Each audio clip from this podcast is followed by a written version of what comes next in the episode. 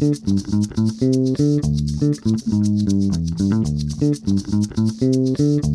you. Hola, ¿qué tal? Muy buen día a todos y bienvenidos al podcast ANADE. Yo soy Carla Zárate y el día de hoy la verdad es que tengo un invitado que me encanta para empezar, no nada más que esté en nuestro estudio, sino que esté aquí en nuestro país. Y es Rodolfo Rivera, él es Chief International Counsel en Fidelity National Financial y además es Board Member of Association of Corporate Counsel. Bienvenido Rodolfo, ¿cómo estás? Muchas gracias, un placer estar aquí con ustedes. La verdad es que el placer es nuestro y, y, porque lo que queremos conocer y saber de ti, digo, por supuesto que además en lo personal, pues todo lo que haces en la ACC, digo, como les decía, es Board Member of Association of Corporate Counsel. Le vamos a decir a partir de ahorita ACC para que ya no sea tan, tan largo. Y pues la verdad es que encantados de verdad que estés aquí con nosotros. Muchas, muchas gracias. Bueno, el ACC, como usted ha dicho, se llama la Association of Corporate Counsel es la organización más grande de abogados internos, Corporate Inside Counsel, en el mundo. Tenemos como 45 mil socios a nivel mundial, oficinas en Hong Kong, Australia, en Europa. Tenemos gente, empleados en, en Bélgica. Ok. En belga se dice, ¿verdad? en Bélgica. En Bélgica. Y es, la misión es para el abogado interno, by Inside Counsel for Inside Counsel. Okay. Da la capacitación, los recursos para que el abogado interno se pueda mejorar como abogado interno. Cada año hay una entrevista, no entrevista, pero una reunión, un congreso internacional. Vienen abogados de todo el mundo. El ANAD es, es un invitado este año a ese congreso que va a ser en, en Las Vegas. Okay. Y se juntan todos. Hay comités de litigios y pleitos, de ley laboral, ley corporativa, ley internacional. Y es una manera de que la gente se pueda estar en comunidad como en familia y con gente que tienen intereses igual. Por ejemplo, comparado con el American Bar Association, ahí se mezcla abogados externos con internos y los abogados corporativos son muy chicos. Entonces, el abogado ACC es solo abogados internos, aunque sí invitamos abogados externos que patrocinan, pero es más o menos para darle la capacitación okay. al abogado interno, educar. Tenemos mini maestrías, tenemos capacitación de TED Talks, muchísimos servicios. De verdad es una buena, buena, buena organización. Tengo seis años estando en la Junta. Okay. Ya termino mi no, ¿cómo? Sí, son solamente seis años y ahí llegan. Que es bueno tener gente nueva que tiene nuevas ideas. Y la junta directiva, tenemos abogados de la África, de GC, de una petrolera grande. O sea, son gente, son como 30 más o menos que están ahí en la junta de okay. todo camino de vida, todo tipo de trabajo. Ahorita el chairman es un australiano, amigo mío que es, es un, una organización que es diverso. Ok, sí, es súper importante. Cuando se trata, sí, tenemos gente de toda raza, de la India, de África, de todo. Y esa diversidad ha permitido el ACC crecer de una manera tan exitosamente. Es buenísimo el grupo. La verdad que sí, y lo que me llama mucho la atención eh, que comentabas ahorita, incluso comparándola con, con, otras barras, es, o sea, es una asociación a final de cuentas internacional. Entonces, me imagino yo que se rigen, sí, por ciertas normas, pero más en un ámbito internacional que nacional, ¿no? ¿Tienen algún tipo, no sé, de certificación o qué códigos de ética, me imagino, tienen? ¿Cómo más o menos se organizan en ese sentido? Bueno, primero hay la organización nacional. Uh -huh pero hay eh, sucursales en cada estado. Como capítulos. Yo, capítulos. Uh -huh. yo, de, yo, era miembro y miembro de la Junta del ACC en San Luis. Entonces, cada ciudad tiene su capítulo. Okay. Hay un capítulo en Argentina. Hay, bueno, capítulos en Australia, Singapur. Um, y eso forman parte de, de, de, de lo que llega al nacional. Y más o menos el, ¿cómo te lo digo? El, la misión es tratar de traer toda esa gente las diversas ideas para tener una organización que le pueda dar servicio a todos los abogados del mundo. Ok. Entonces también tocamos tomas de temas que, que, que son legal. Tenemos un comité de advocacy. Por ejemplo, el privilegio del abogado y el cliente. El cliente, claro. Eso se respeta en los Estados Unidos. Por, por ejemplo, en Europa no hay ese privilegio entre el abogado interno y el abogado y su jefe. Y su jefe, ok. Entonces, eso causa problemas para empresas internacionales. Entonces, hacemos lo que se llama un advocacy para promover buenas prácticas, buenas éticas en cómo se debe manejar ese tipo de cosas. Y cuando a veces gente hay una demanda pendiente, a veces nos pide que, ha- que, que entregan un amicus brief. Como en, en español es un, un argumento de amigo, pero son gente que no son partes del, del litigio, pero tienen un interés que pueden depositar un brief o apoyamos una posición. Ok, eso es súper importante porque entonces eh, entiendo que tienen varios comités, ¿no? Sí. Este, no solamente ese, ¿qué, qué otros comités tienen en la ACC? Bueno, que no hay. Hay comité internacional, Ok, hay comité para, para small law offices, small law practices. Hay empresas que solamente tienen un abogado. hay, hay empresas como empresa mía que tiene 500 abogados. Um, hay diferentes intereses como labor and employment, pleitos, corporativa, compliance, data privacy, todo, todo. ok, de todas las De tal, materias, digamos, Sí, o áreas sí. del derecho. Ujú. Muy bien, y, y bueno, eh, está conformado entonces por una junta, obviamente, que, que me imagino es como el órgano eh, eh, importante o el que rige al, al, a todo a toda la asociación, ¿no? Sí. También cada capítulo tiene su propio consejo Sí, cada capítulo tiene su propio consejo. y ellos son miembros del internacional. Sí. Ah, perfecto. No, pues la verdad que me queda claro que es, es una asociación que, pues como dices, muy diversa y que está teniendo demasiadas ideas de diferentes partes del mundo que nos pueden apoyar a nosotros como abogados este, internos y por supuesto digo ta- también externos pero entiendo que no es la finalidad no Eh, Ahí a, a ese respecto, de hecho, ¿por qué, ¿por qué hacia el abogado interno? Sí hay algunos abogados externos, pero no son la mayoría. ¿Cómo se manejan? Bueno, los, los abogados externos no son miembros. Ok. Son despachos que apoyan, patrocinan. Ya. ok, Para, para, para tener contacto con los miembros. Ellos también dan programas de capa- capacitación. Es que, eh, por ejemplo, yo manejo un, un presupuesto grandísimo de litigio. Yo quiero estar en un lugar donde no me están vendiendo. O sea, Totalmente. y, estoy ahí con mis colegas que podemos compartir. Y no está que siempre alguien nos, nos, nos vende. Por ejemplo, si yo me voy al. ABA, hay más abogados externos. Entonces ve que un abogado que tiene un presupuesto tan grande, todos quieren ser su amigo. Entonces por eso eh, eh, el ACC se separó del ABA un tiempo atrás. Porque no, la verdad no tengo muy claro la razón, pero me imagino, pero no voy a especular. Pero se comenzó para ya tratar de dedicarse a los intereses exclusivamente del abogado interno. Ok.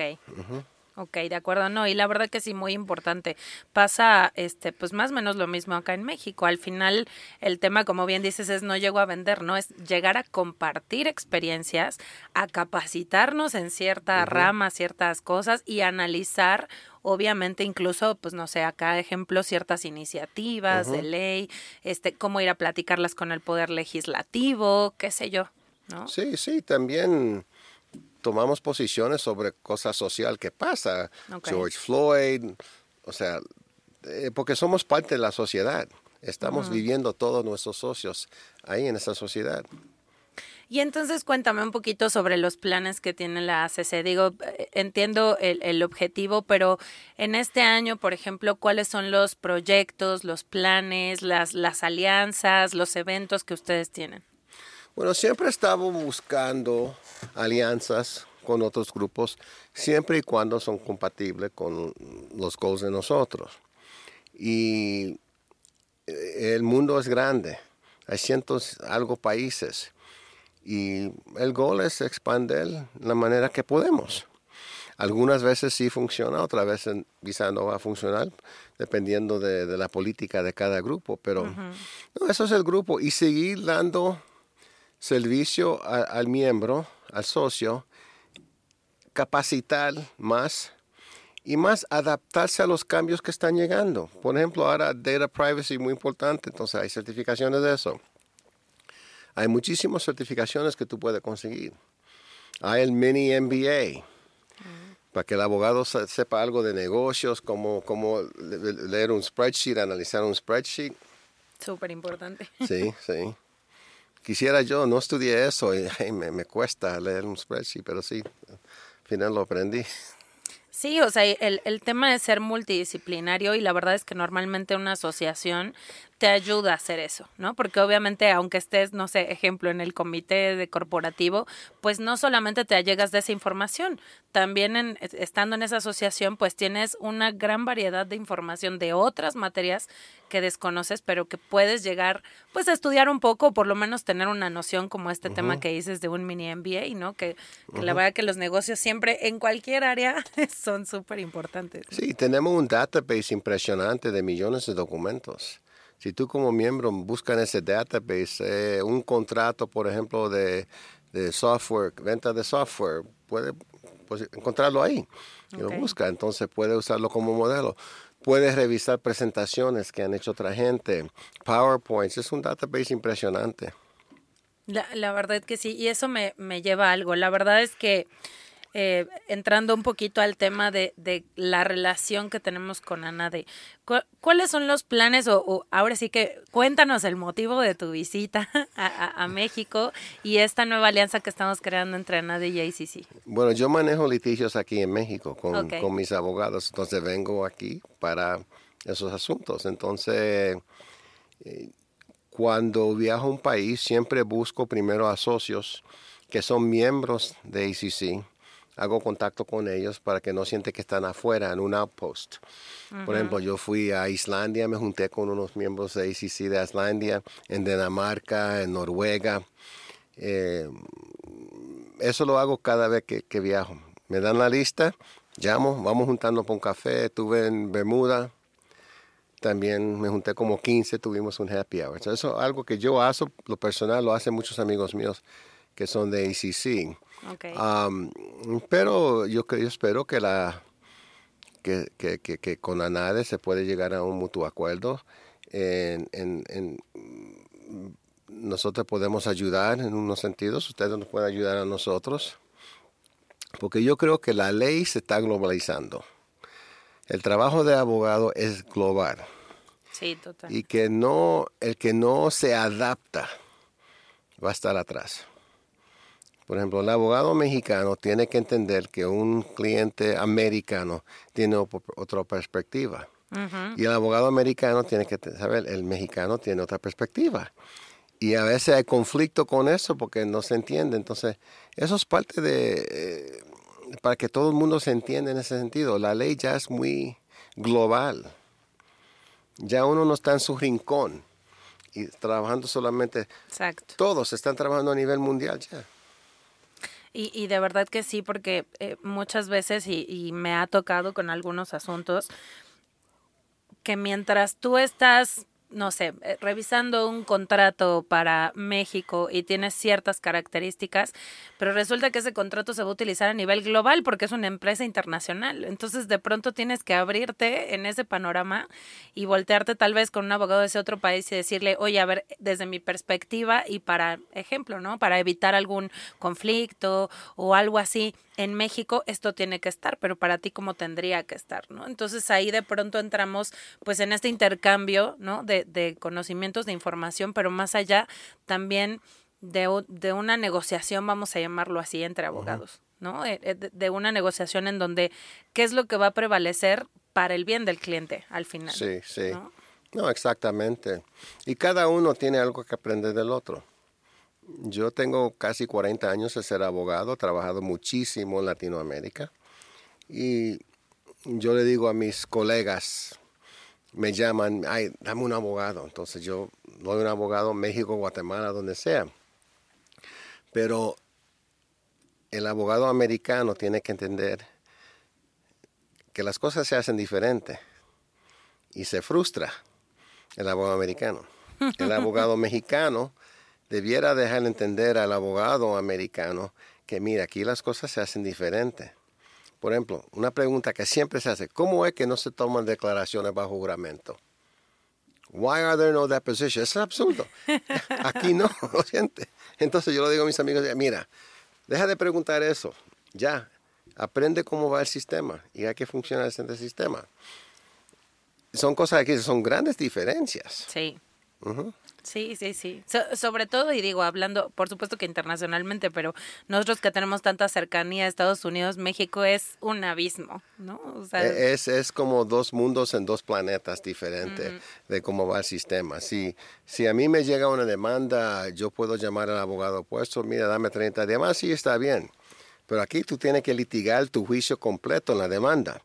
Y para contestar, que tienes los 15 días para contestar, tienes que litigar tu juicio en toda la contestación de la demanda. Y eso a veces yo digo, hay que actuar rápido. Sí, sí, sí, totalmente. Y no, no se tienen tantas etapas. Oye, y la, la verdad es que me gustaría que me platicaras como introducción, porque te quiero comprometer a que hagamos un segundo episodio para que platiquemos de este tema, pero platícanos un poquito de ti, o sea, tú a qué te dedicas, cuál, cuál es tu especialidad. Yo me recibí de abogado en 1980. En un lugar, San Luis, Missouri, abrí mi oficina sin conocer a nadie. Alquilé espacio de dos abogados viejos. Okay y no pagué renta, ellos me daban casos, compartimos los honorarios, lo que entraba de mi cuenta, entonces logró creciendo, logré creciendo. Y así comencé sin conocer a nadie.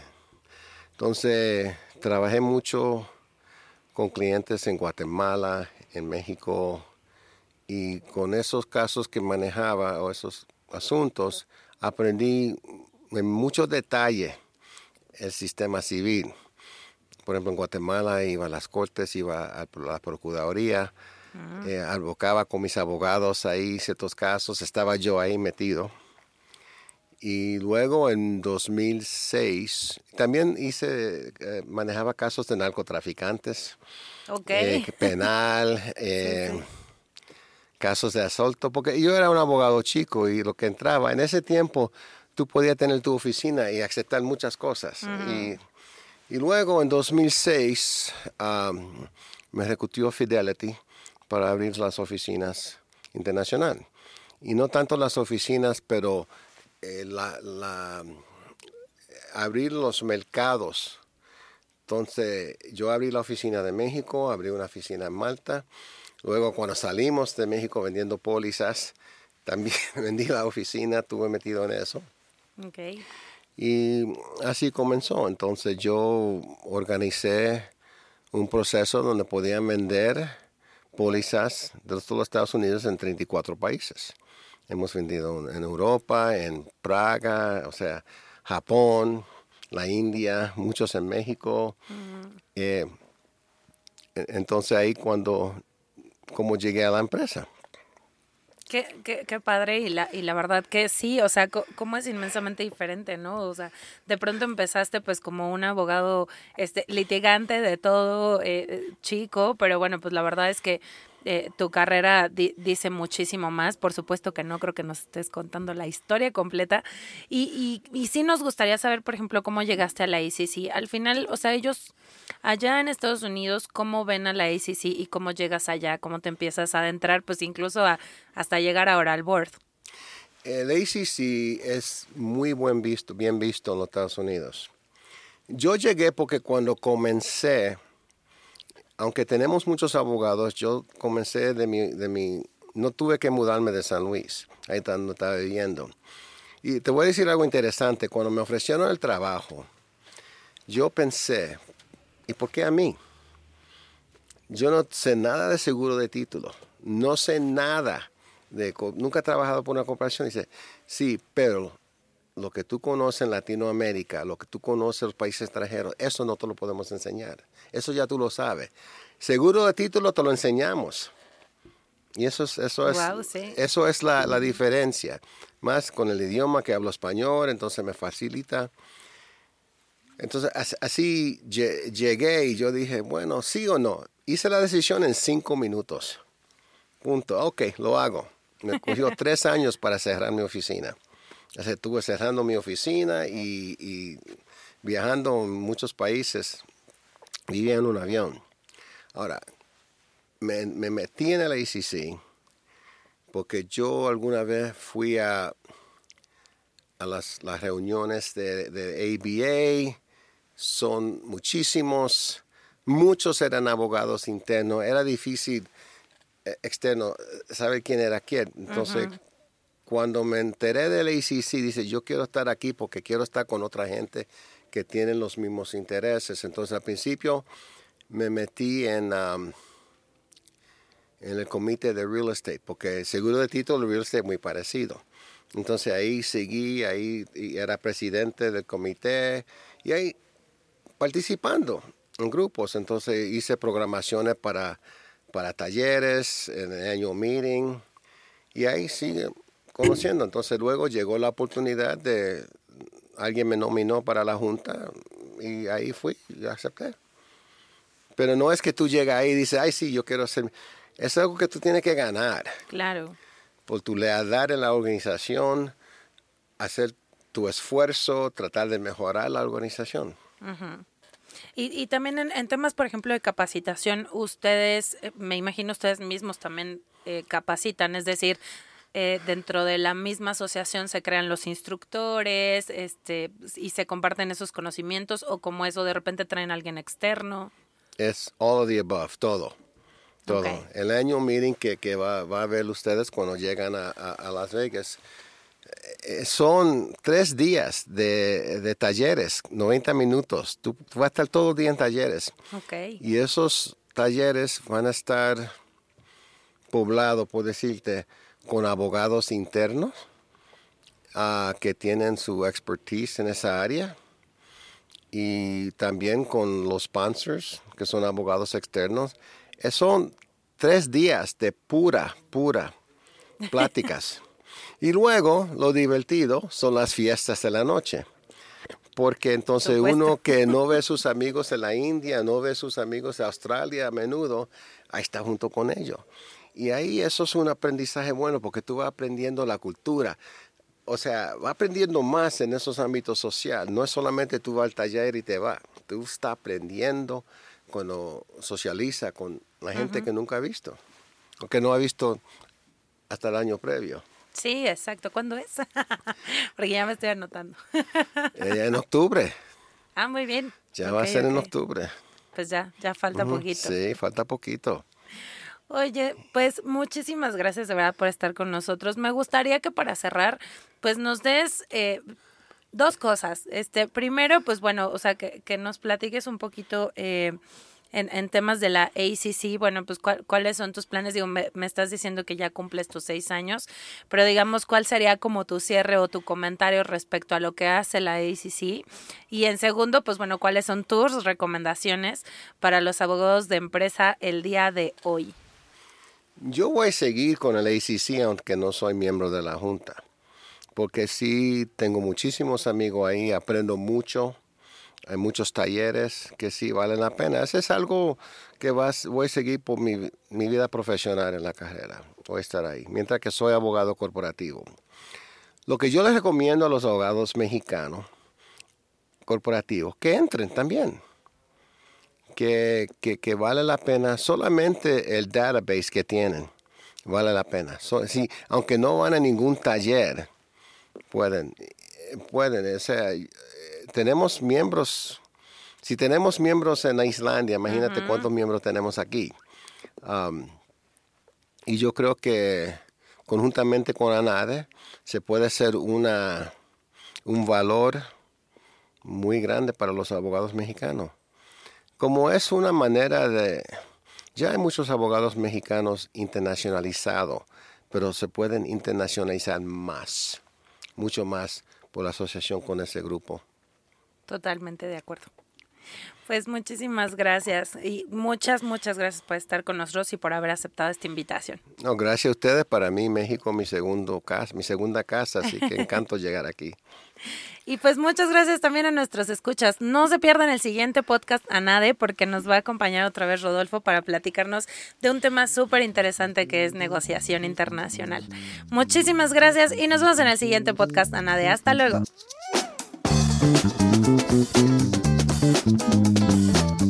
Este es un podcast de la Asociación Nacional de Abogados de Empresa. Producido por Southside Music. Música de Southside Music.